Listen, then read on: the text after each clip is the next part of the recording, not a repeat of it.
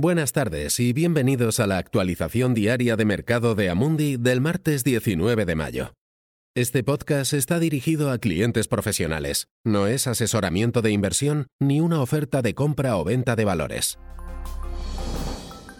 Estamos asistiendo a un amplio repunte en los mercados mundiales por segundo día consecutivo hoy, ya que los signos de una fuerte respuesta fiscal en toda Europa se suman a la perspectiva de una recuperación económica gradual. Un esfuerzo combinado de Francia y Alemania para impulsar un fondo de recuperación de 500.000 millones de euros de la Unión Europea ha dado lugar a un ajuste de los diferenciales en toda Europa. Ayer los mercados se enfocaron en la reapertura de las actividades económicas en varios países, así como en la continuación de la subida de los precios del petróleo. En Italia casi todo se ha reabierto, aunque con el protocolo de distanciamiento social y el uso de dispositivos de protección en ambientes cerrados. La única prohibición importante es viajar fuera de la propia región y al extranjero. Esto permanece en vigor hasta el 3 de junio. Grecia también está reabriendo gradualmente, mientras que España retrasará la apertura de sus fronteras a los turistas y visitantes extranjeros hasta finales de junio. En Inglaterra, muchas personas han comenzado a moverse de nuevo tras la relajación de ciertas restricciones por parte del primer ministro Boris Johnson, mientras que Escocia, Gales e Irlanda del Norte siguen manteniendo restricciones más estrictas. En cuanto a noticias de salud, los mercados reaccionaron positivamente después de que una compañía biotecnológica cotizada en Nasdaq anunciara que su vacuna experimental para el COVID-19 ha dado resultados prometedores en un estudio preliminar de primera etapa, con la vacuna produciendo anticuerpos que neutralizan el virus.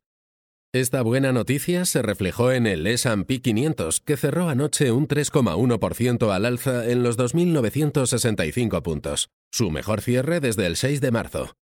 Después de semanas con las grandes compañías tecnológicas liderando el camino, las mayores ganancias de ayer se vieron dentro de las acciones de pequeña capitalización.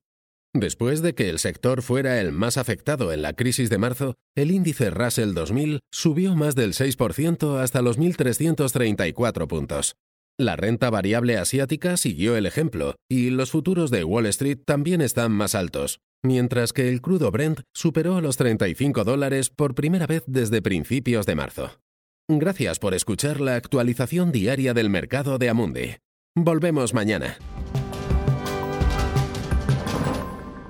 Este material está dirigido únicamente a inversores profesionales, incluidos los intermediarios financieros. No está destinado al público en general.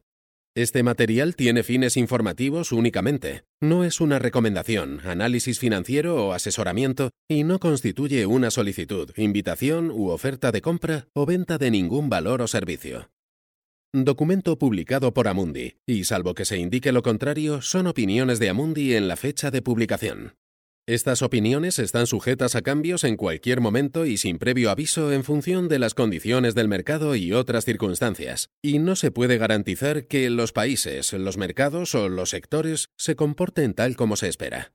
Amundi no acepta ninguna responsabilidad, ya sea directa o indirecta, que pueda surgir del uso de la información contenida en este material. Amundi no se responsabiliza de ninguna decisión o inversión realizada sobre la base de la información contenida en este material.